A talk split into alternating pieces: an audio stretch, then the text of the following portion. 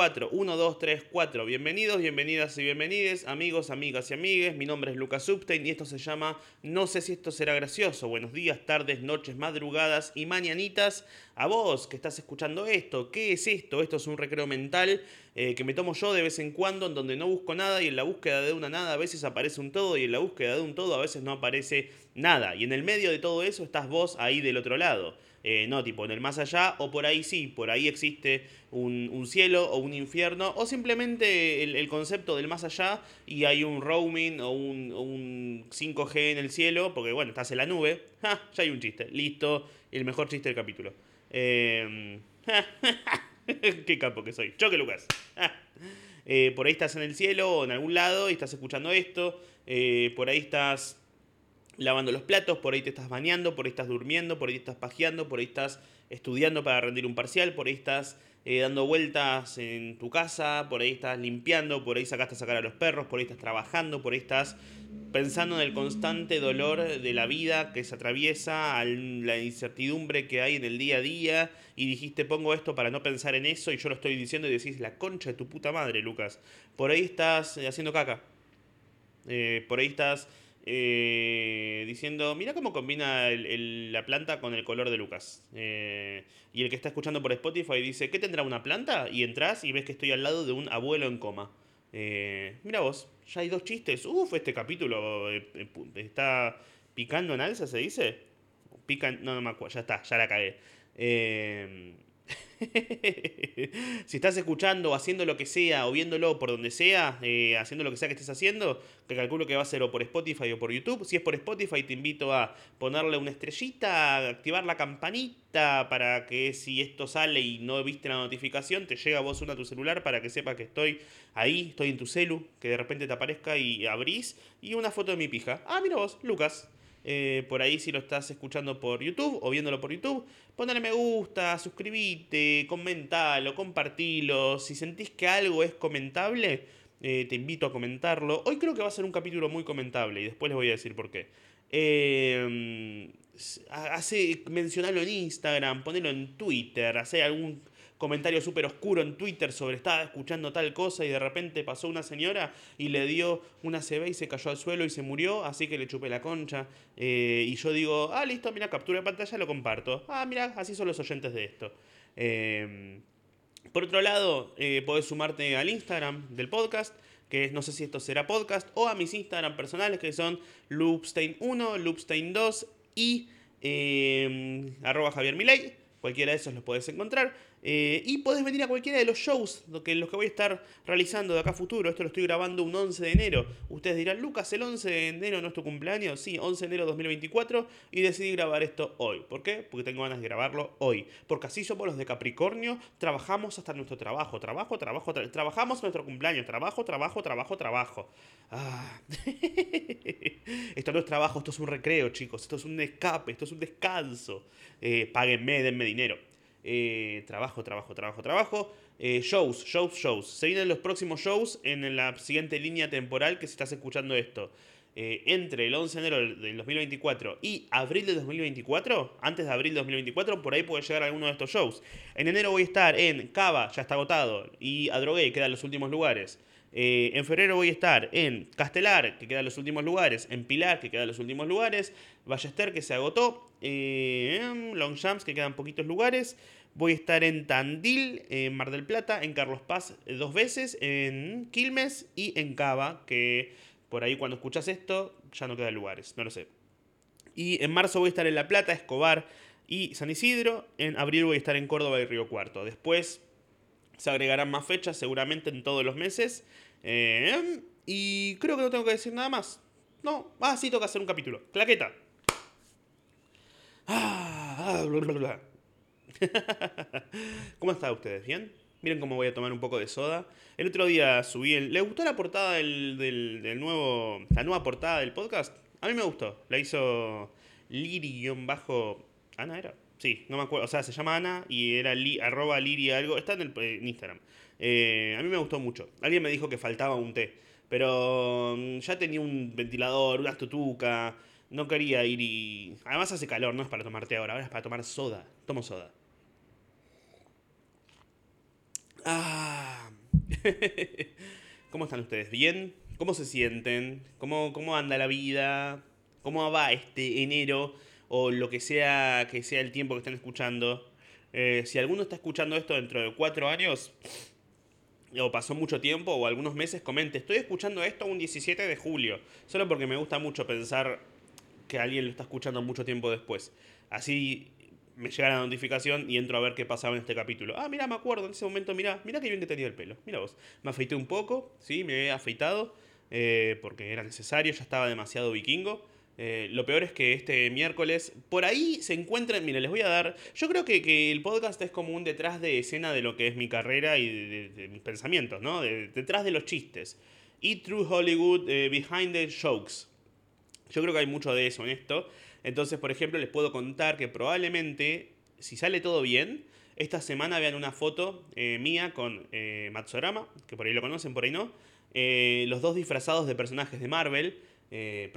probablemente yo sea Thor para un trabajo que tenemos que hacer, donde nos van a pagar y y voy a estar disfrazado de Thor. Y para ser de Thor lo mejor era dejarme la barba larga, pero realmente no me afeitaba hace dos meses y ya había perdido el sentido. Así que ahora me, me corté un poquito, me acicalé, me dejé lindo, fui a la barbería, me, me afeitaron un poquito, me hicieron un poquito la paja, así que estuvo lindo, la verdad que, estuvo bien.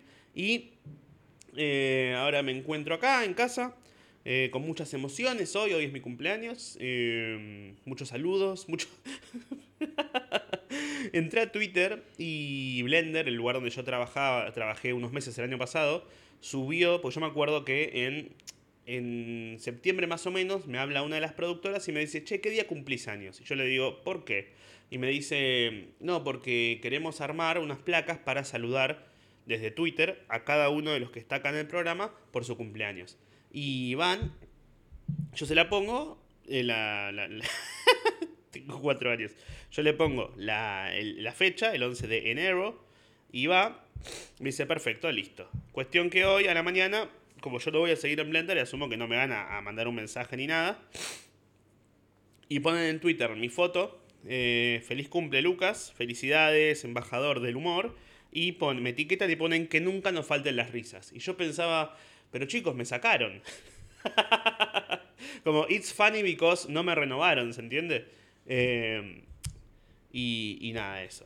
Igual que quede bien claro porque, mm, nuevamente, behind de risas. Yo ya tengo, o behind, sí, detrás de los chistes.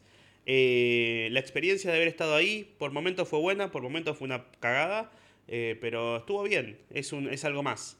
yo ya es el segundo medio importante en el que estoy después de Vorterix. Y a mí hasta ahora, les voy a ser totalmente sinceros, si alguno acá que escucha o estuvo allá o es oyente de, o del programa, o de Vorterix, o le gustan los medios, este es mi. Esto es lo que yo entiendo hasta ahora por lo que. por los medios de los que participé. O sea, esto es lo que yo entiendo de los medios en mi resumen de mi pase por los medios hasta ahora. Que es.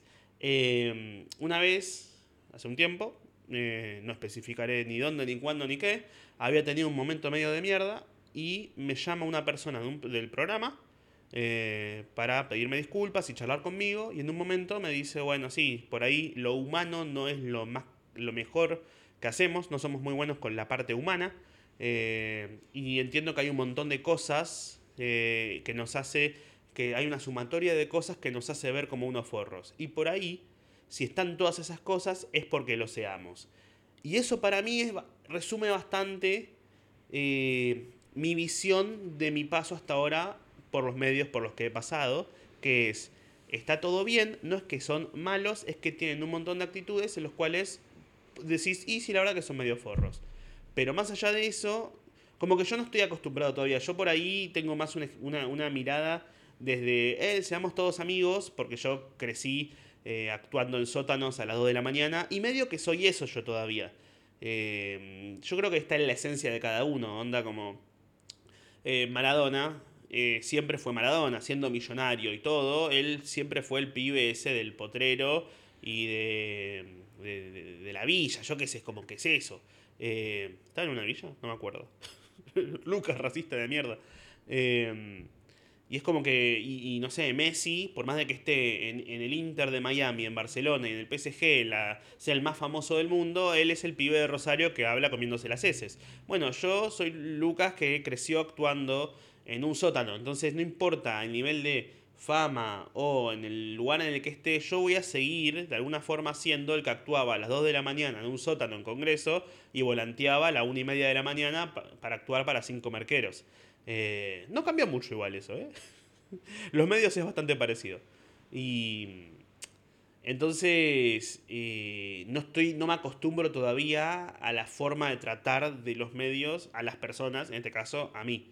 Eh, más allá de eso, yo creo que la experiencia estuvo copada en cierto punto y tengo, por eso les digo, te y les digo que estoy estoy súper tranquilo y agradecido de, las oportunidades que se me da Em, porque yo creo, como dije el capítulo pasado, que el tipo de humor que hago no es un tipo de humor al que se le suele dar oportunidades. Entonces, eh, punto. Y además tengo la mejor eh, onda con todos y, y se siguen abriendo puertas, eso es lo loco, que tengo, me están llegando muchas oportunidades para este año, por ahí me ven en lugares, por ahí no, no lo sé, tengo que pensarlo muy bien esta vez, a ver si voy a estar en lugares o me concentro más en lo mío.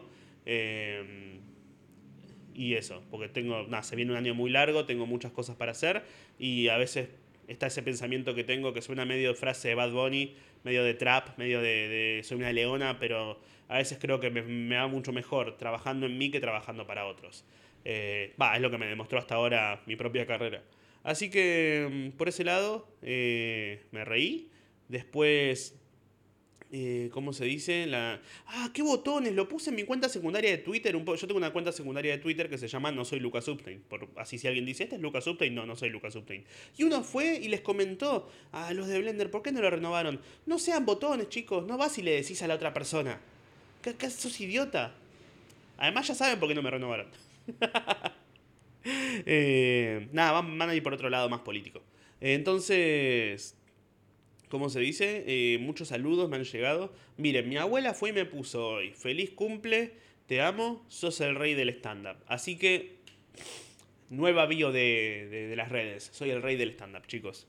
Eh, hablando de, emociones, entré a Twitter justamente ayer y vi un video que estaban todos muy emocionados. Un video de, un, de una persona, de un viejito que tenía a su mujer en silla de ruedas, también viejita, y que no podía caminar la viejita.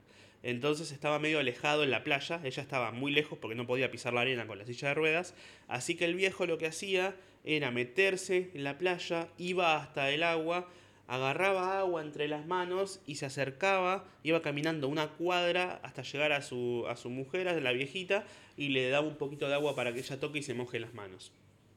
Y era muy tierno. Eh, y al mismo tiempo Pensaba, pero usa un balde viejo pelotudo. ¿No ves que no le llega ni una gota a la pobre señora? Todo el, tanto amor no le tenés. Che, gordo, ¿no me vas a buscar un poco de agua? Sí, ahí voy, para que te lo traigo entre las manos. Dale. Todo, cada gota que llegue es el amor que tengo hacia vos. Ay, mira, están secas. Te traje una lija. Toma, vieja. ¡Ah! Eh, emociones, muchas emociones.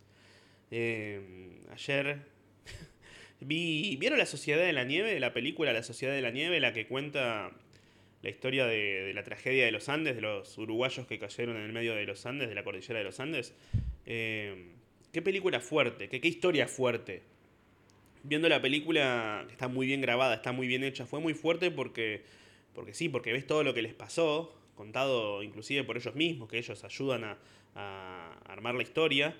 Me resultó muy fuerte la película La Sociedad de la Nieve porque me hizo darme cuenta de las limitaciones que tiene cada uno.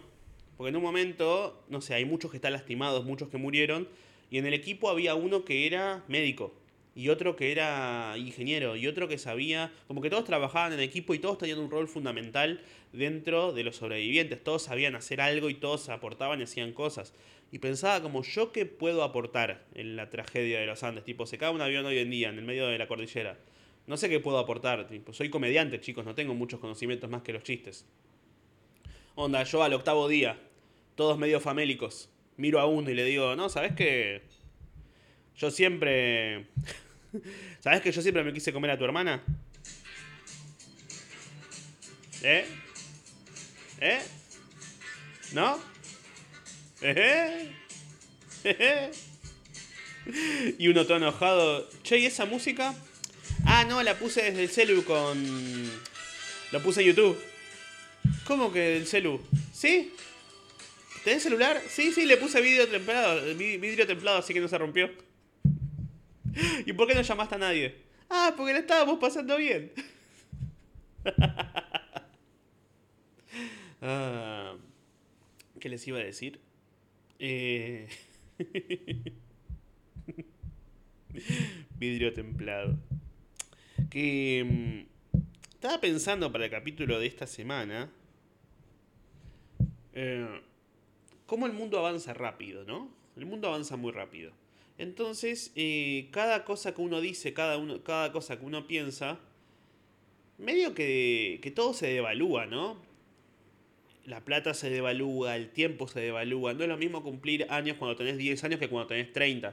Cuando cumplís 10 años es como es mi décimo cumpleaños. Cuando tenés, cuando tenés 30 ya es como, yay, un número redondo. Pero después es como, ya cumplí como 45 veces años. Ya no es súper especial. Es como, ah, qué lindo, me dan amor, pero no, no es que decís, uh, me vuelvo loco. Eh, ¿Cómo se dice? Es como que, el, tiempo se devalúa, la, la plata se devalúa. El tiempo se devalúa, ¿no? ¿no? Como que. Como que ya. ya. Las semanas duran menos. Eh, la vida sentís como se pasó el año, decís ya pasó otro año, como cada vez es menos dentro de tu propia vida, las opiniones duran menos. Lo que opiné ayer no es lo mismo que lo que opino hoy, tal vez. Me pasó hace poquito que entré a, las redes y vi una publicación y mientras la leía me indignaba y pensaba, ¿quién fue el pelotudo que dijo esto? Y había sido yo un día antes ya nada dura. Eh, me pasó con, inclusive viendo el capítulo anterior que hice.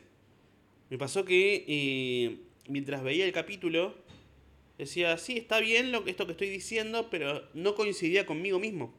Entonces, lo que pensé hacer en este capítulo es profundizar al máximo e ir contra mí mismo. Y aclaro, porque el otro día un chico me mandó, tengo una idea para tu recreo mental. ¿Qué te parece si te mandamos preguntas existenciales y vos las contestás y las profundizás y puede salir algo divertido? Cosa que me copa hacer de vez en cuando, pero siempre que les propuse que me hagan preguntas existenciales me dijeron traba lindo o mina fea. Y medio que eso ya lo contesto sin que me lo pregunten. Entonces, lo que voy a hacer es debatir conmigo mismo, pero no debatir, sino que lo que voy a hacer es voy a argumentar y decir algo eh, una opinión y después voy a tratar de tirar abajo absolutamente toda esa opinión. Eh, y cambiar de opinión y contradecirme todo el tiempo. Así todas las posturas están bien representadas. Y eso es lo que voy a hacer este capítulo. No sé cómo va a salir, no sé cómo se escuchará, no sé cómo si entretendrá, pero voy a tratar de representar a todas las posturas eh, y todas las visiones en un solo capítulo. Todo esto arrancó porque la semana pasada yo hablaba sobre los millonarios y decía que no puedo entender quién es fanático de un millonario. ¿Quién puede ser fanático de un millonario? No lo entiendo. Siento que es algo como, como que nacés con eso, con el fanatismo por un millonario. Como que nacés y tenés el ascendente en, saco y corbata y la luna en evadir impuestos y el sol en seguramente se lo robó la negra que limpia. No entiendo. Y, y no lo entendía. Y mientras me escuchaba el otro día pensaba, porque yo hablaba, en un momento había dicho que eh, quién es fanático de Trump o, de Macri, eh, y uno me podrá decir, Cristina eh, es, es millonaria, sí, pero la gente la quiere por, por su carisma, no por sus millones. Y ahí mismo pensé, bueno, pero los millonarios también tienen carisma. Hay un montón de millonarios carismáticos. Justamente Donald Trump es millonario, pero es muy carismático. Te pueden caer mal sus ideas políticas, pero el tipo es muy gracioso, es un bardero, es el es la persona que justamente se dice basado eh, lo que usan los jóvenes hoy en día, que lo ven a él y dicen, no, mirá qué capo el viejo. Eh, Macri, si no hubiera sido presidente, es muy gracioso, es un hijo de puta, es un villano, lo a, más odiarlo, a más odiar a alguien como, como Macri. Eh, lo ves y decís, qué hijo de puta, ¿cómo es alguien? Es alguien que tiene todo porque lo heredó, porque cagó, porque todo, y todos lo odian, pero a más odiarlo. Entonces re puede ser fanático. Ricardo Ford era un millonario y era muy carismático y la gente hoy en día medio que es de, por, por, el paso del tiempo, ¿no? Porque a todos se los aprecia más con el paso del tiempo. Porque a Ford en su momento era más un, un consumo irónico. Y una vez que murió y pasó el tiempo, en Ford de repente empezó a ver la gente como un che, era un ser sintiente, con sentimientos y que tenía tenía, era muy vulnerable, entonces no está bueno que se lo insulte eh, y, y querrámoslo porque perdimos a un personaje entrañable dentro de la cultura argentina. ¿no? Como que el paso del tiempo te hace más valioso. Eh, sí, sí, el paso del tiempo te hace más valioso. No, tampoco es y es una pelotudez eso, es una pelotudez que el paso del tiempo te haga más valioso, porque no lo ves. O sea, te hace más valioso cuando ya no estás, demostrar el valor que tiene el otro cuando está, decíselo en el momento, no esperes a que no esté. Tenés a tu familia viva, a, alguien que quieres decírselo ahora, no esperes a que se muera para decir, uy, qué capo que era.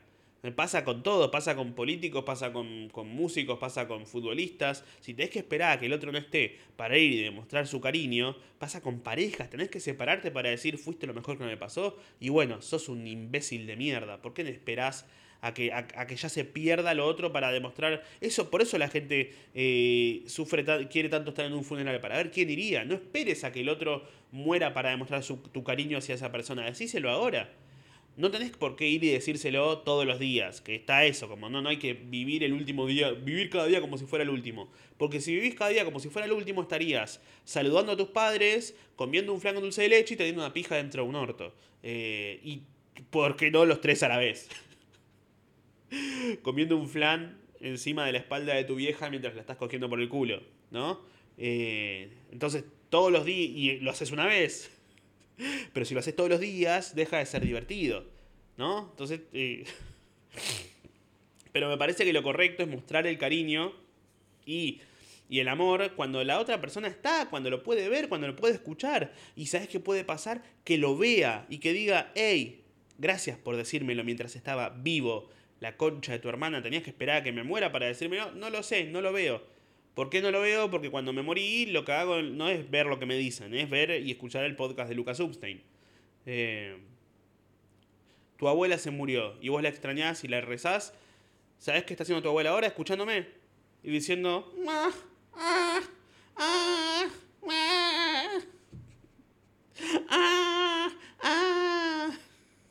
No esperes a que el otro no esté para decirle lo mucho que vale para vos. Decíselo ahora. Tomo soda. Justamente hacerlo todos los días hace que pierda la gracia. Eh, y, lo lindo es justamente que no pase tan seguido. ¿Por qué el año nuevo es algo lindo? ¿Por qué el cumpleaños es algo lindo? Porque es una vez dentro de 365 días. Si todos los días te mandaran saludos 100 personas para decirte feliz cumple, que tengas un lindo día y todo esto, eventualmente vas a decir, bueno, ya entendí, basta, no puedo tener todos los días lindos. Hay días que van a ser una mierda. Entonces eh, eh, no, no está bueno tampoco que quieran ir y decirte todos los días te quiero, te amo, esto y lo otro. Yo voy a visitar a mi abuela y la quiero y la llamo todos los días. Mi abuela me decía, eh, a mí me encanta que me llames. Si yo la llamo una vez, la llamo dos veces, la llamo tres veces. Y de repente, yo mismo vi en ella que cuando la empecé a llamar todos los días, esto yo, Lucas, estoy contando, ¿eh? me pasó el año pasado que la empecé a llamar todos los días, durante casi un mes, y ya para la vez número 31, notaba su, ah, hola Lucas, ¿cómo te va? Ya no tenía voz de abuela, tenía voz de, de call center, voz de, oh, otra vez me estás hablando. No porque no me quiera, no porque no me ame, sino porque ya no hay nada para hablar. Tenés que dejar pasar el tiempo para justamente tener algo para hablar con la persona. Eh, no, no, es muy difícil tener algo para decir todas las veces, a todo momento.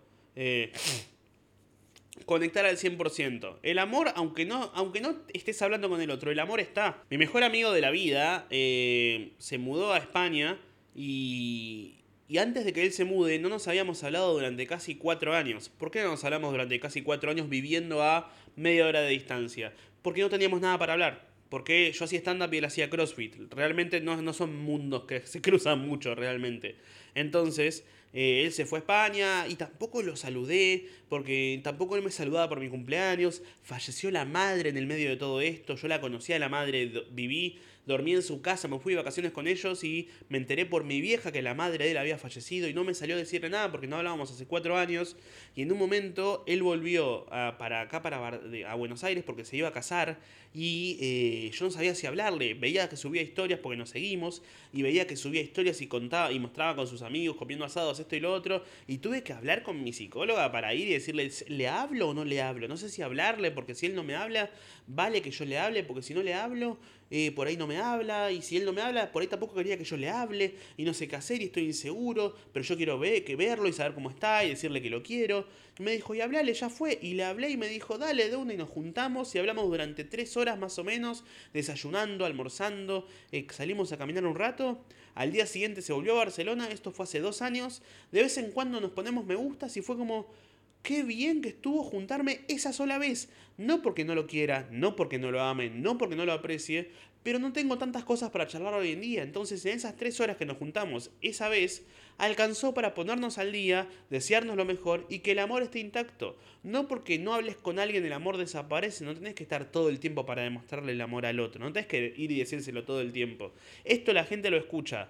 Eh, hay gente que lo escucha todo el tiempo, el, podcast, ¿no? Y y lo escucha y lo consume y, y lo, lo ve y yo pido, dejen comentarios. Hay gente que deja comentarios todas las veces. Hay un montón de gente, la mayoría que no lo hace. Y yo lo entiendo, porque hay gente que si lo comentó algo la semana pasada, no es que esta también tenés algo para decir. Por ahí, por ahí pensás, ya lo hice la semana pasada. Y está bien. No puedes demostrar cosas todo el tiempo. Porque justamente el demostrar cosas todo el tiempo pone la vara tan alta que hace que nunca puedas estar a esa altura. Está bueno no estar siempre en la parte más alta. Porque lo necesario es estar en el punto medio. E inclusive un poco abajo también es necesario bajar un poco. No puedes estar siempre apuntando a el amor todo, todos los días, todo el tiempo. Todo el tiempo. No puedes siempre tener la pija dentro del orto. No, a veces tenés que no coger. Y está bien, es necesario frenar. Hay que frenar. Es, es importante. Pero bueno, también la vida es un poco sobre acelerar, porque si todo el tiempo estás si todo el tiempo estás frenado y estás más tiempo frenado de lo que estás acelerando, entonces ¿qué tipo de vida tenés? ¿No? Me suena la nariz. Mi viejo murió a los 36 años. Eh, él murió a los 36 y tenía dos hijos que no eran de él. Tenía a, mi hermano, que eran yo, mi hermana y yo, ¿no? A mi hermanito, tenía a su esposa, tenía a sus amantes, había tenido adicciones a la cocaína, había tenido acuarios, había tenido viajes, amigos que murieron, amigos que revivieron, fiestas, esto, lo otro, trabajaba, bla, bla, bla, lo que se quería ir a pescar, se iba a pescar. ¿Murió joven? Sí. ¿La vivió? La vivió toda la que había que vivir. No la, uh, la revivís, no, como lo dicen en las redes, tipo como, uy, te lo tomaste muy en serio. No, él se tomó en serio la parte de la vida, él se tomó en serio la parte de, y bueno, ¿sabes qué? Quiero disfrutar, voy a disfrutar. Recontra disfrutó, se hizo pija, entonces las venas del cuerpo dijeron, che, Negri, creo que no aguantamos mucho tiempo más, Puki, se explotaron, se murió a los 36. Y, y yo no dudo que él cuando murió como que fue y dijo, o sea, no lo dijo porque estaba, estaba tipo con la mente en otro lado, en el suelo desparramándose, pero en ningún momento creo que, obviamente, seguramente si, si pudieras volver el tiempo atrás y hablar con la persona, le decís, che, podés vivir hasta los 70 y ver a tus hijos crecer y a tus nietos y a tu familia y esto y lo otro, ¿qué preferís eso o morirte a los 36? No, que uno, uno va y dice, prefiero morirme a los, a los 80 y ver a toda mi familia crecer y compartir. Pero no creo que la haya pasado mal, creo que la disfrutó un montón. Prefiero, me parece mejor ir y hacerse pija y tener una vida intensa y morirse joven, pero tener vivir y disfrutar y que todo sea intenso, a que por ahí ir y vivir hasta los 96 y decir, me acuerdo tres días de mi vida, porque todos los demás fueron de relleno. A veces está bien hacerse pija, porque por ahí lo disfrutas más. Por ahí no tenés que esperar a que sea tu cumpleaños para que te demuestren amor. Por ahí te pueden demostrar amor todos los días y tenés una sobredosis de amor. Eh, sobredosis de amor era... tenés una sobredosis de amor, ¿no? Porque bueno, un día fuiste y te dieron amor una vez. Te dieron... Porque viste que eso, eso es lo que pasa con el amor. Lo que pasa con el amor es que cuando te dan, eh, vos te dan amor una vez y vos decís, che, nunca me habían dado amor y ahora me gustó, así que quiero probar un poco más de amor. Y querés un poco más de amor, así que vas y le preguntás a un amigo, che, ¿no tenés un poquito de amor para dar? Y te dice, sí, obvio, amigo, tomá. Y, te da un, un abrazo y vos decís, uh, cómo pega este amor, quiero más amor, quiero más amor. Bueno, ¿sabes dónde podés conseguir amor? ¿Dónde? Hay una... Hay en, Constitución, en el baño de, de, la, de la terminal de Constitución, de la estación, vos podés entrar y podés pegar un buen amor, ¿eh? Y entras al baño de Constitución y pegás un re amor y, y llegás a tu casa tarde, eh, tu familia estaba preocupada por vos y te dicen, ¿dónde estabas? No, no, estaba... Pasa que, perdón, no quería asustarlos, pasa que estoy enamorado. Y ellos te dicen, ¿cómo que estás enamorado? No puede ser que estés enamorado. Eh, ¿qué, hicimos para, ¿Qué hicimos para que pase esto? No teníamos una buena educación y vos, a vos se te ocurre enamorarte.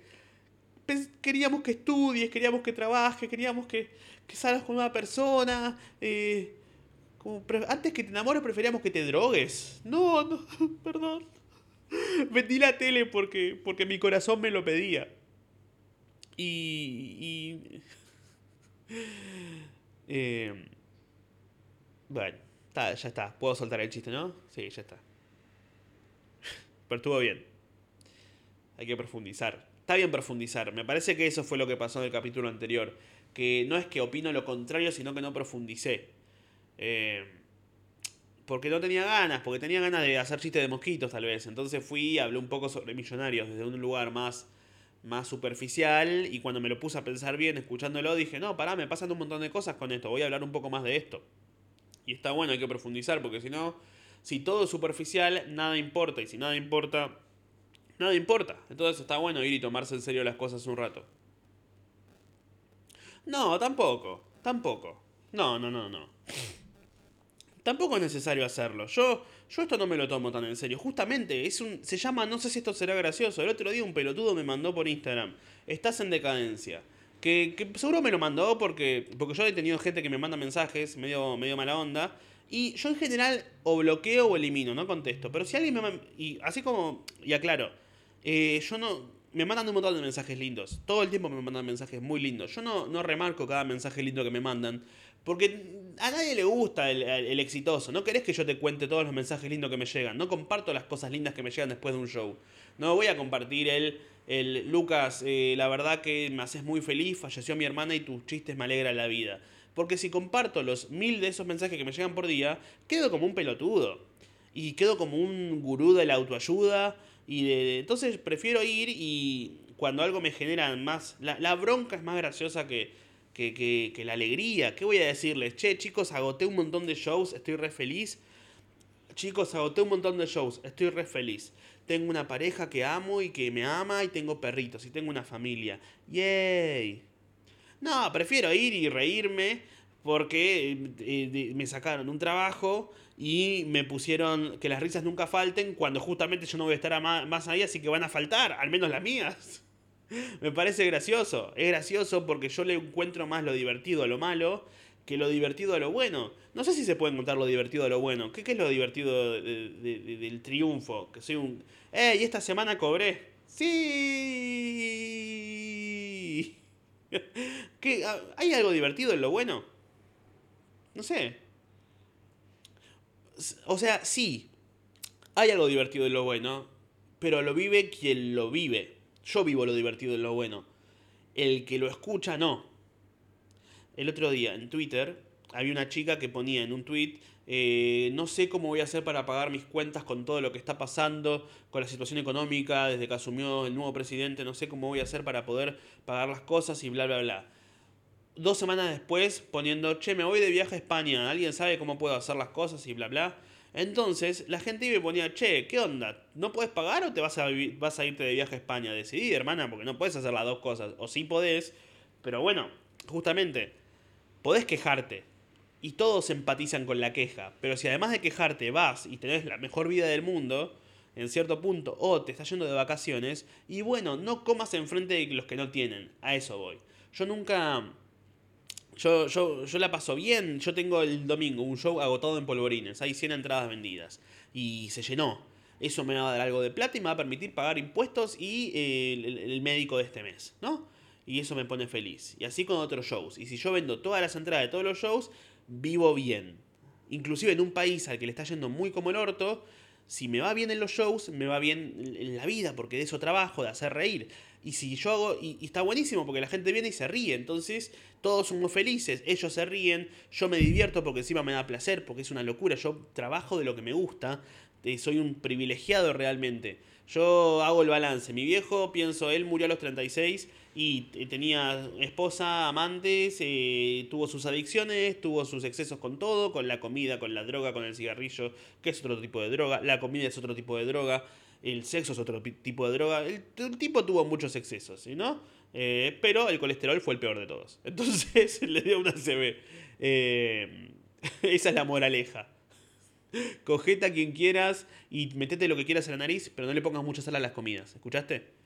se dio con todo eh, y murió y yo pienso que de alguna forma habrá sido feliz dentro de todo lo que vivió. Yo pienso, yo tengo 30, todavía tengo pelo, más o menos está lindo. Eh, al mismo tiempo, he ido a merendar muchas veces y trabajo de lo que me gusta. Hace por lo menos 3 años. Los primeros 7 años de mi trabajo, que hace 10 años que hago esto, los primeros 7 años fueron una pena en donde yo decía, y sí, yo qué sé, está bueno contar chistes, pero la verdad que no sé si voy a poder vivir de esto, porque no me está dando nada de dinero.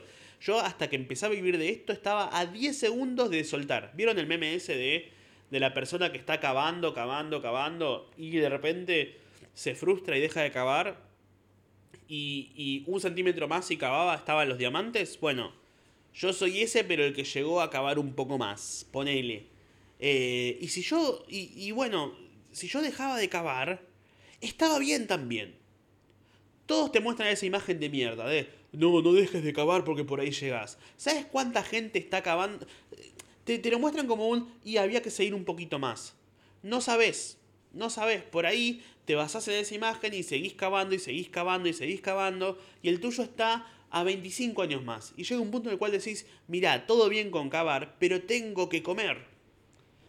Entonces tengo que soltar esta pala y agarrar por ahí la pala del Excel o la pala de, de, de vender ropa o la pala de de mm, hacer, no sé, hacer, vender fotos en orto, porque todo bien con ser eh, artista, pero el arte, no sé cuánto más tenga que cavar para, para poder llegar al diamante, que es que por ahí cuatro personas paguen entradas para verme, o gente compre mis dibujos, o gente compre y escuche mi música. Es muy fácil mostrar un meme. El meme no es la solución que alguien vaya y muestre un meme y diga, y sí, si seguís haciéndolo. O sea, es muy fácil ir y decir, eh, justo por eso no es gracioso y no es divertido el éxito. Yo no me considero alguien con éxito, me considero alguien que, por lo menos durante los últimos años, o sea, sí, ¿saben qué? Me, me retracto.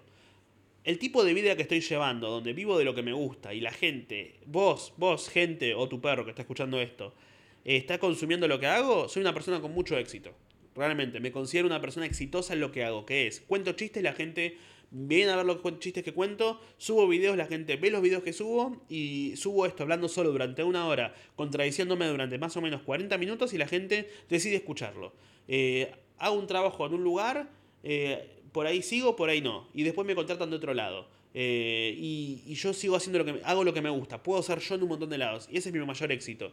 No la plata, no, no la venta de entradas, y no, no el número en las redes. Mi éxito es que puedo ser yo en un montón de lados.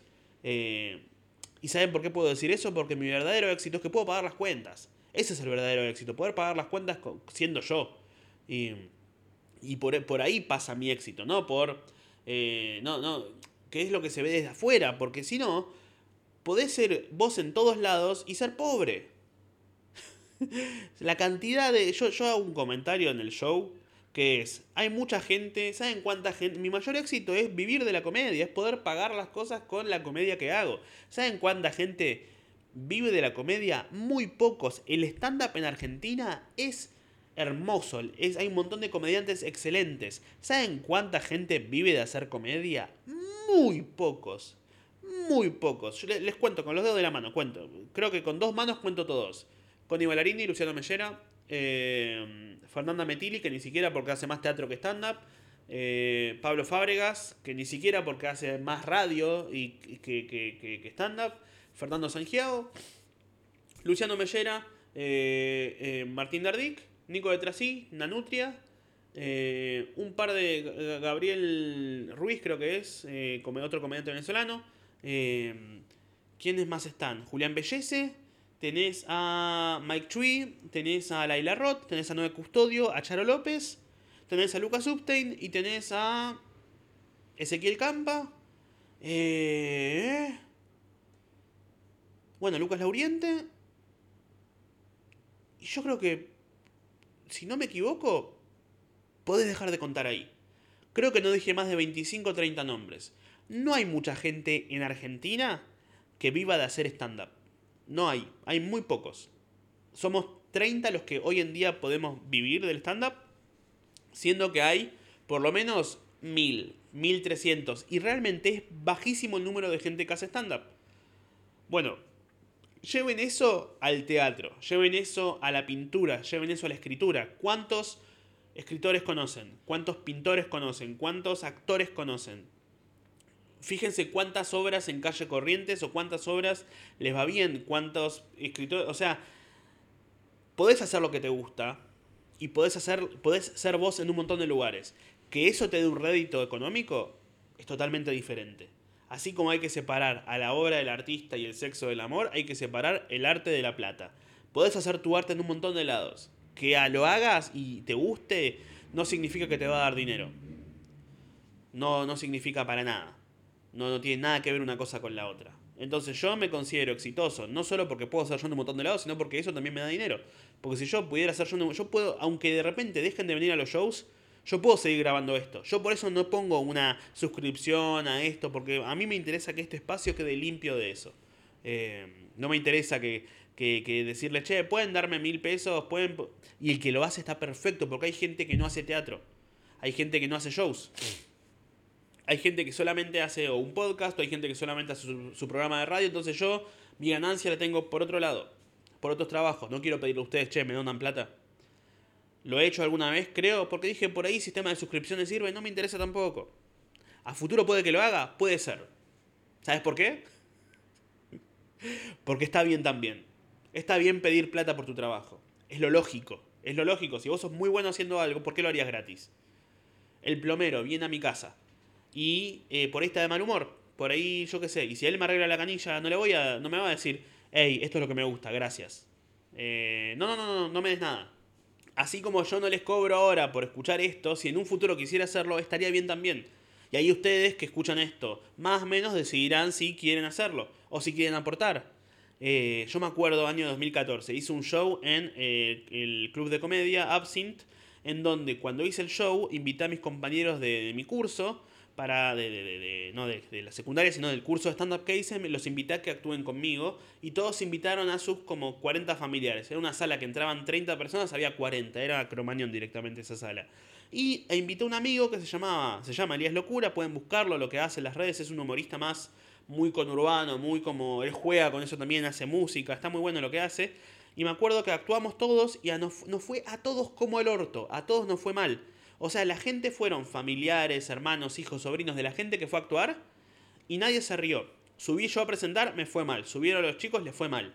Subió Elías, le fue mal. Estaba Akira Caneto, comediante, él hace contenido mucho sobre anime y cosas así. Estaba ahí dando vueltas por el bar, lo subimos, tipo lo tiramos al escenario, subió y dijo, hola, soy japonés, ¡ah, morite! Y se fue también. Terminó el show y a mí me dio vergüenza pasar la gorra. Hacíamos el show a la gorra, o sea, para el que no conoce el, sistema de la gorra, vos pasás una frapera, un baldecito, una gorra literal, y la gente pone el dinero que cree que valió. Entonces, si vos hoy en día por ahí pagás para un show, no sé, 6 mil pesos, ahí vos podías decir, y esto creo que valió 6 mil pesos, o puedo pagar 6 mil pesos. O puedo darte esto que es lo que creo que... O por ahí vos, eh, vos decís, che, el show vale más o menos entre 2.000 o 3.000, pongan eso. Y la persona por ahí dice, me encantó, te pongo 10.000 millones de euros. Y ese día yo no pasé la gorra. ¿Por qué? Porque me sentí con vergüenza. Y dije, no hicimos reír a nadie, la gente no se merece que le pidamos plata a cambio de lo que hicimos porque nadie la pasó bien. Y Elías va y me dice algo que nunca me voy a olvidar, que fue y me dijo, escúchame, vos sos pelotudo. Yo me vine desde La Matanza para hacer este show porque me invitaste. No puedes no pasar la gorra. La gente tiene el derecho a ir. O sea, el sistema de la gorra es muy simple. Lo valorás como vos quieras.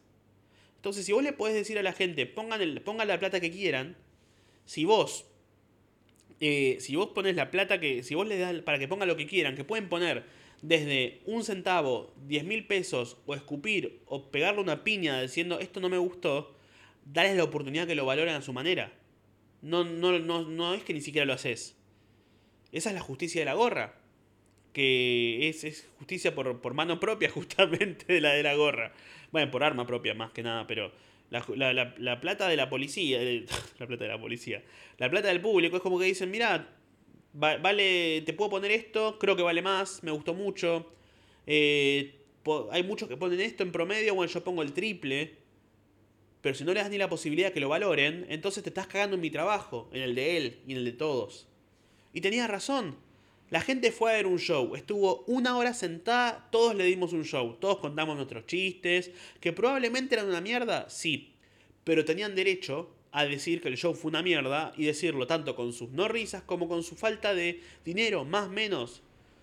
Por ahí alguno le gustó y no se rió, pero le gustó, por ahí alguno se rió en voz baja, por ahí alguno dijo, che, loco, bien ahí, se la rebancaron y quería poner 100 pesos y lo dividíamos entre 5 y esos 100 pesos dividido entre 5 eh, eran el, pasaje en colectivo. Entonces, eh, el oficio del trabajo a la gorra, vos tenés que darle la posibilidad a la gente que, vaya y ponga su valor.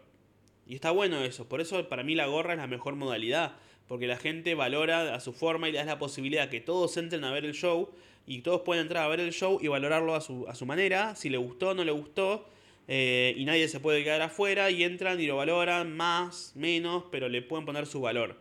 Y eso es algo lindo, que todos tengan la posibilidad de verlo. Por eso estoy muy de acuerdo. Ojalá pudiera hacer todos los shows a la gorra. Mentira, no. no, ni en pedo haría los shows a la gorra. ¿Saben quién hacía los shows, quién hacía los shows a la gorra? Gustavo Berger, el rubio peronista. Eh, por ahí lo conocen, por ahí no. El tipo hacía shows y más, en la época de Macri eh, estaba, le estaba yendo muy bien a él. Hacía shows en, eh, llenaba lugar, tipo llenaba bares de 80 personas con reservas, en una hora lo llenaba. Me suena la nariz. Perdón, tengo medio mal la nariz porque estoy con mucho amor últimamente. El tipo llenaba lugares, lo llenaba pero con toda, ¿eh? Metía 80, 100 personas que para la época, para el stand-up, para alguien que no, era viral en redes, era, era un montón. Ah, lo que decía antes del stand-up, que no, no a todos les va bien, eh, hay muy poco, y encima no hay, no hay clase media. El, stand-up es bastante representativo de la sociedad en ese sentido, ¿eh? A lo que es que hay 30 a los que le va bien y hay muchos a lo que les va como el culo. Eh, no, no hay clase media en el stand-up. Hay muy poca clase media en el stand-up. En el stand-up o vivís del stand-up o actuás en bares y tenés que rebuscarte de otra forma. Dando clases eh, de stand-up, dando... Eh, escribiendo para otros, escribiendo shows, escribiendo eh, actuando 25 veces al mes, haciendo eventos privados, yendo al cumpleaños de 5 de una persona que te pagó para que hagas un y estás ahí mientras la gente dice sos un asco y después te vas con los billetes en el bolsillo comiéndote, comiéndote un sanguchito de un nene de ahí y diciendo, ok, me siento sucio, pero por lo menos cobré. Eh, para, hay muchos que no pueden vivir de vender entradas, así que son básicamente prostitutas de la comedia. Eh, y yo también lo soy una prostituta de la comedia, pero lo soy en un formato totalmente, eh, totalmente, ¿cómo se dice? Eh, VIP. Lo puedo hacer haciendo lo que me gusta. Yo voy y pongo mi, música sensual y bailo sensual enfrente de gente que, me tira su, dinero y yo hago lo que quiero y no tengo que tocar a nadie. pero después voy y los toco a la salida porque lo hago porque me gusta, porque me gusta saludarlos y verlos a la cara después de que acabaron. Y decirles, ¿te gustó, papi? Porque mi viejo se murió, entonces tengo ese trauma, ¿no? pero. Pero nada. Eh, y, todo eso fue gracias a las redes sociales. Que muchos llegamos gracias a las redes sociales. El otro día en una, me hicieron una nota para el diario Perfil y me dijo, pasame fotos, diario Perfil. Pueden buscar Lucas Uptime, noticias, diario Perfil y aparezco yo. Una nota que, en el que me, me, me hacían preguntas y bla, bla, bla. Y las preguntas eran lindas, me decían, eh, cómo arrancaste, qué fue lo último que te hizo reír, qué fue lo primero que te hizo reír, y yo estaba como, lo primero que me hizo reír creo que fue mi vieja, porque es alguien muy graciosa, tuvo una vida muy de mierda, entonces es muy, muy payasa eh, ella, y muy ácida y me ha hecho reír mucho a lo largo de mi vida. Y lo último que te hizo reír, y creo que mi novia, con algo que dijo, pero aclaro, no es la misma persona, entre paréntesis decía risas. Y me pidió fotos para poner, eh, para ilustrar la portada. La foto era una yo haciendo stand-up y otra en la radio. ¿Qué foto puso? Una en la que estoy así agarrando una pala. Y fue y puso eh, una de las cosas que le dije durante la nota que decía, gracias a las redes muchos pudimos vivir de hacer comedia gracias a la venta de entradas. Y yo agarrando la pala, que parece irónico y me dio, me dio mucha risa justamente, ¿no? Pero es un poco eso, porque yo cuando empecé a subir videos en las redes sociales allá por el 2020, antes yo no lo hacía. Y una vez que lo empecé a hacer, de repente un video mío haciendo stand-up tenía un millón de vistas o 30.000 vistas y yo pensaba, creo que nunca me vieron 30.000 personas haciendo shows, actuando, ni sumando todos los, que, los shows que hice los últimos 7 años. Entonces hice un 2 más 2, si de repente me vieron 30.000 en este video y me siguieron 43 personas, si yo subo más videos todo el tiempo, me va a seguir más gente. Y esa gente, si un día dice, che, quiero ir a verte, estás en mi ciudad o en mi barrio, te voy a ver. Bueno, 2 más 2 más 2 más 2. Bueno, hago, hago esto. Y lo puedes hacer y que ni siquiera funcione. Si yo, yo durante todo el 2020 y 2021 subí videos y sumaba gente en las redes, pero recién empecé a ganar algo de plata con las redes eh, a fin del 2021. Y ni siquiera con las redes, con los shows, porque yo no hacía canjes. No hacía, no, no, no. Canjes de ropa. Chicos, yo no, muestro mi cuerpo en los videos. Muestro mi. ¿Querés hacer una, un canje, una publicidad de un jean? Nunca mostré mis piernas. En lo que a la gente respecta, eh, no tengo piernas. Soy eh, soy Stephen Hawking, basta, Lucas. Entonces no tenía sentido ir y mostrar un, eh, publicidad de apuestas. Mi viejo era ludópata, no el que, el que murió, el otro, el que, el que está vivo. Eh, para que no tenga la referencia en el capítulo Vegeta no merecía la redención, que creo que es el 30 y algo, está la explicación de esto. Y el que no, bueno, asuman que tengo 20 padres. entonces no Recién cuando empecé a vender un poco de entradas para los shows, fue cuando, cuando, cuando hice un show, eh, unos shows en Capital, unos shows en La Plata y uno en Mar del Plata. Fue como, creo que es la primera vez que estoy ganando más de dos pesos con la comedia. Fue la primera vez y ahí vamos a hacer 25 shows al mes. Si gano dos pesos, dos pesos con estos tres shows, si hago 25 shows voy a ganar 50 pesos. Y con esos 50 pesos más o menos que puedo pagar las cosas. Eh, y no, no, no voy a estar vendiendo fotos de pies me lo pueden pedir a mi Only Food, ¿no? O mi, como me gusta decirlo, mi Food Track. food Track, está bueno, es un buen chiste. Entonces, eh, no muchos viven de la comedia y los pocos que, que los otros que sí siguen haciendo comedia, aunque no puedan vivir de ella, sobreviven como pueden y hacen otras cosas más allá de hacer comedia. Bueno, en su momento, el rubio peronista, eh, como era una época muy politizada, no como ahora, el loco hacía comedia y se llamaba Rubio Peronista. Entonces, toda la gente encontró en él una, eso, el famoso resistiendo con aguante, una, te puede gustar o no, pero bueno, como, como siempre se dice, cuando hay gente que dice, no, no quiero más peronismo, bla, bla, bla, bla, bla, no, el peronismo va a seguir existiendo, más o menos, pero va a seguir existiendo. Va a volver eventualmente y bla, bla, bla. Y él tenía un montón de público que lo iba a ver y se cagaban de risa con él. Los, los shows los hacía la gorra llegó a ser una trastienda para 500 personas a la gorra. Y, muchas veces ganaba bien, pero muchas veces ganaba mal. Porque por ahí metiste, tenés un seguro de... Porque ¿qué pasa? Vos cobrás la gorra, vos pasás a la gorra, la gente pone lo que cree que vale, pero el lugar te cobre, no, no te cobra la gorra. La vida no es a la gorra. No, no, no se vive a la gorra. No vives de la gorra. Salvo que seas militar. Pero no, no vivís de la gorra vivís, porque yo ponerle que voy a hacer un show y alguien me dice, Lucas, tu entrada está cara, que para alguna gente va a ser cara y para otra gente va a decir, che, es barata, porque sale lo mismo con un combo de McDonald's. Eh, y vos decís, el combo de McDonald's es comida rápida que me dura 15 minutos. El show es un show preparado por alguien que tiene 10 años haciendo esto, que tiene que, te asegura que te vas a reír cada 10 segundos, cada 15 segundos, que dura una hora y media. Entonces, ¿qué vale más? ¿El combo de McDonald's durante 10 minutos o un show y algo que te haga reír durante una hora y media? Probablemente el combo de McDonald's, pero bueno, no es caro, realmente. Sale lo mismo que una comida rápida, entonces no es caro. Eh, y hay gente que, ¿qué pasa?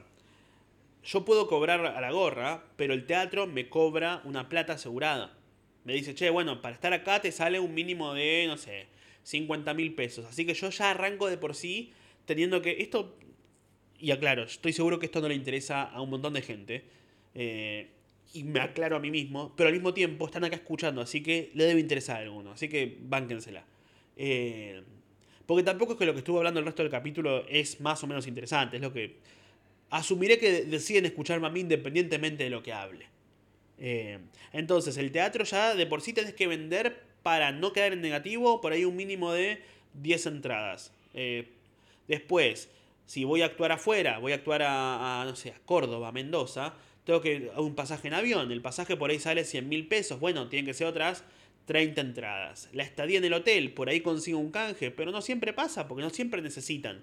Un, no, no siempre dice, necesito que subas una historia para... Entonces por ahí te sale otras 20 entradas. Entonces vos vas a actuar a un lugar y necesitas desde mínimo vender 50 pasajes, 50 entradas.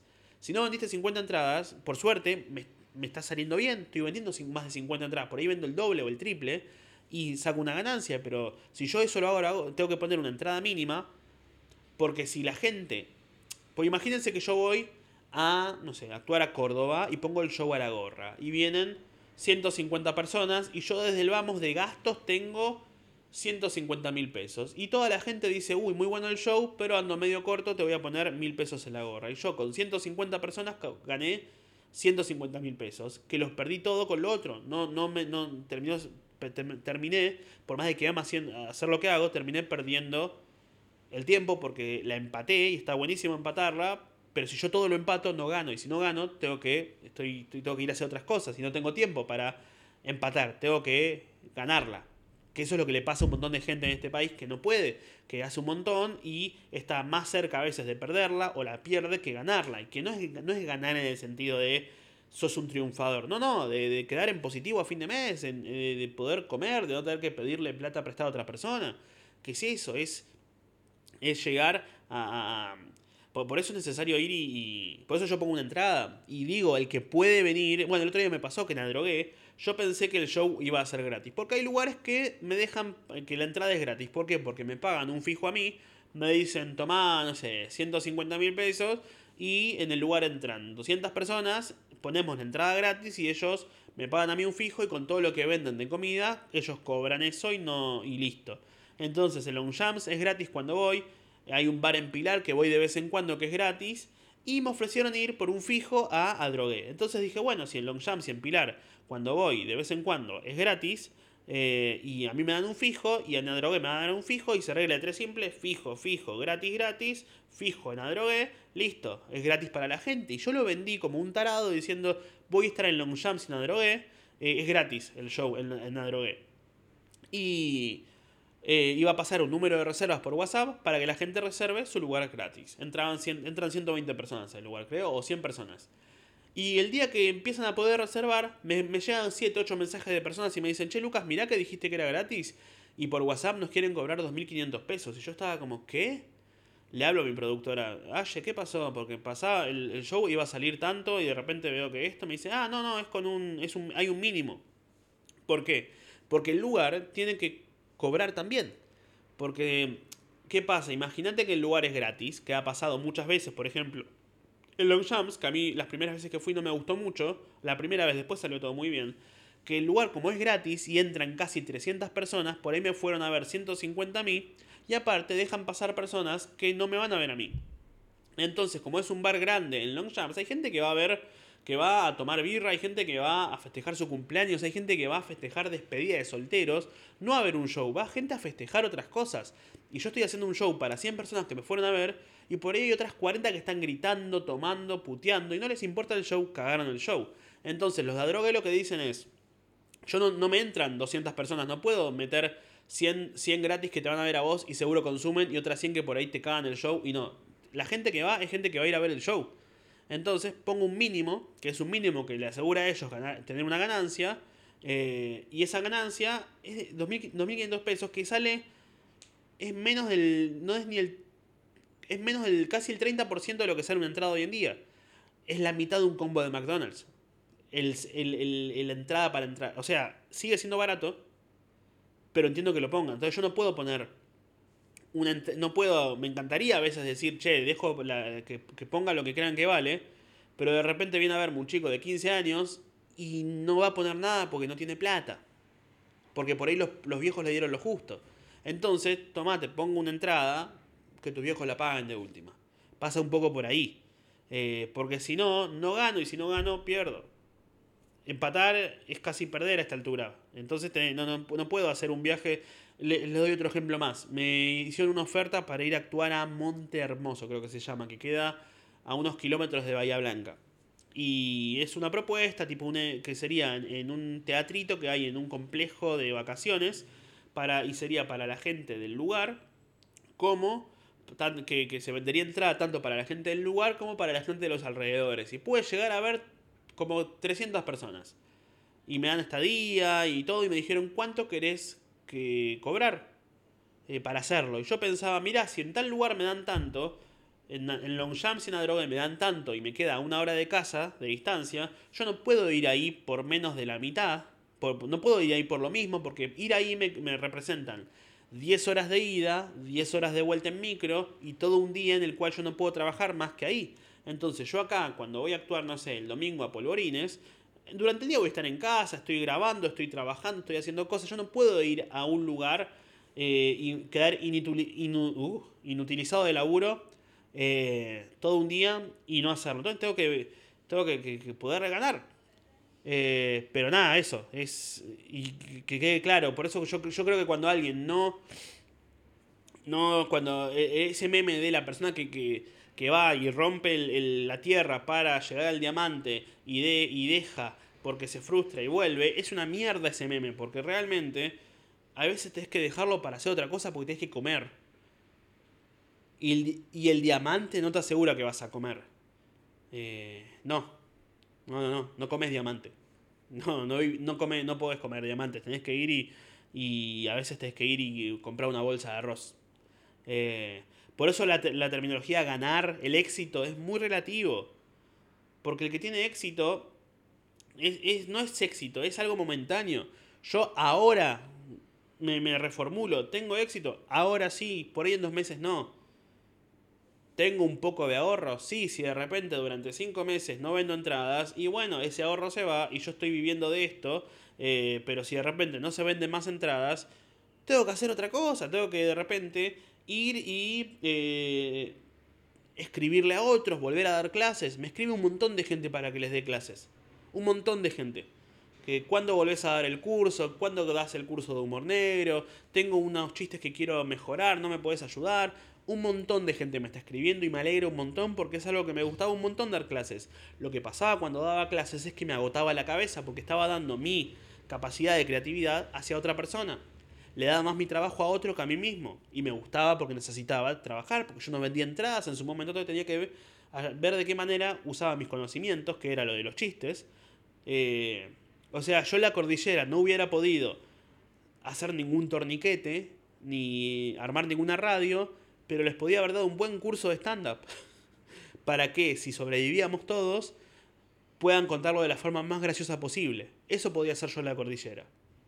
Eh, y una vez que empecé a vender más entradas y hacer más giras, en un momento dije, bueno, voy a dejar de dar clases porque no me alcanza el tiempo para... Para, para... Mm, no me alcanza no el tiempo. El tiempo sí, porque actuar me representa un lapso de tiempo muy mínimo, salvo cuando son las giras. O sea, en un día tiene 24 horas, actuar, ir y volver, son 4 o 5 horas que le dedico a... Voy una hora antes, hago el show durante una hora y media, me quedo una hora más saludando, vuelvo a casa, a veces queda más cerca, más lejos, son como 4 o 5 horas que me voy. Pero después el resto del día estoy acá. Y cuando yo daba clases eran dos horas donde escuchaba a la otra persona y le prestaba mucha atención a la otra persona y mucha atención a, hablar, hablar, hablar, a generar creatividad para la otra persona y quedaba agotado. Después quería escribir un video, escribir un guion, escribir un chiste no podía porque había dado todo para José Román de Villa Tesey y lo ayudaba con sus chistes y yo decía, no puedo más, no tengo más cabeza. Por eso cuando me, llaman para escribir guiones para series o cosas así, me tiene que gustar mucho para hacerlo. Por eso cuando trabajo en un streaming o algo así, eh, lo he disfrutado tanto en Blender como en Vorterix, pero te quema mucho la cabeza porque te queda es le das mucha energía al proyecto del otro que por ahí no está tan bueno o no está tan cercano a lo que vos haces, porque tenés que, en mi caso, me sirve mucho más dedicarme a mí y todo el tiempo a lo que hago yo porque crezco más, que ayudar a crecer un proyecto ajeno eh, que por ahí no me va a dar tanto rédito realmente. Eh, y que no se valora tanto. Eh, entonces, nada, realmente, pero justamente el éxito es que yo puedo hacer esto ahora, pero es momentáneo. Uno, uno en la vida la va, la va peleando, va, vas mes a mes. ¿Cómo estás? Ahora bien, mañana no, no sé, es un poco eso. ¿Cómo estoy realmente? Y ahora bien, mañana no lo sé. Eh, vas momento a momento. No puedes estar todo el tiempo bien. No existe estar todo el tiempo bien. A veces te va a ir como el orto. Por eso me estoy muy en contra cuando alguien va y dice la, frase, eh, no sé, alguien, alguien está en terapia intensiva, no, la está luchando. ¿Y qué? No, y perdió la batalla contra la enfermedad. ¿Cómo que perdió la batalla contra la enfermedad? O sea que, que, que, podría haberla ganado. O sea, si, si la ganás es que, que sos más fuerte. El, término ganar y perder es muy relativo, no existe eso ahí. Es como, bueno, te tocó esta. Eh, eh. Entonces es como el que perdió una batalla contra una enfermedad. No, no perdiste nada. Y no, no pasa por ganar o perder. Eh, no, no, no hay una fuerza de voluntad ahí. Hace mucho me acuerdo, había leído una noticia de una chica que había puesto, que habían baleado, baleado a una policía y pusieron, eh, somos la familia de tal, la está luchando, la está luchando, dale que está luchando. Yo creo que va a ganar la, pelea. Y terminó muriendo después de que le, dieron unos balazos. ¿Y qué va y dice en Navidad? Bueno, la verdad es una lástima que, que Yamila no esté con nosotros, pero bueno, tantas ganas no tenía de estar. Faltó fuerza de voluntad. Porque, ¿qué son ocho balas en el pecho contra la voluntad de una persona que quiere vivir? Nada, hay ocho balas en el pecho y por ahí las ocho balas en el pecho te ganan. hay, una, hay un punto en el cual son más fuertes que vos. Voy a tomar soda.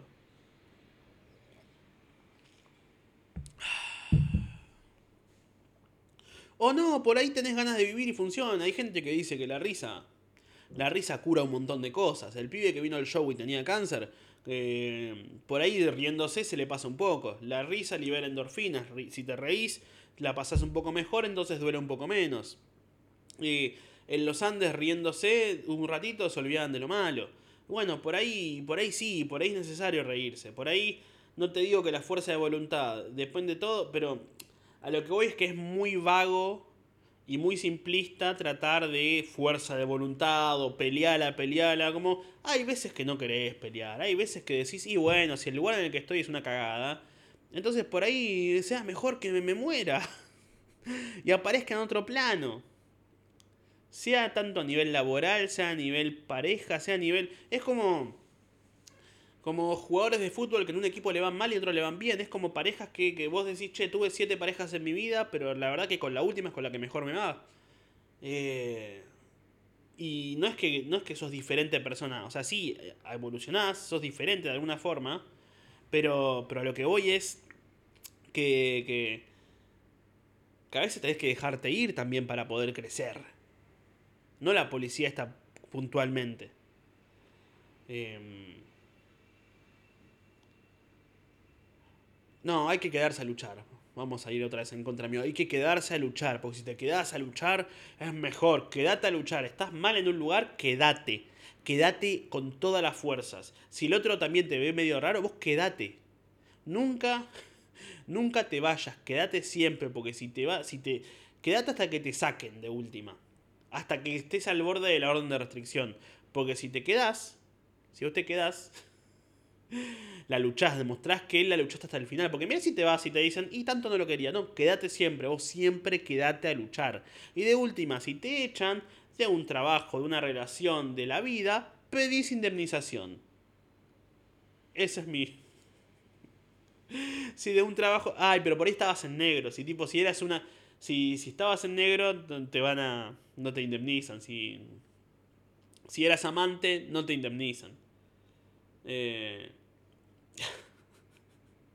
Hacete echar, suicidate. Eh,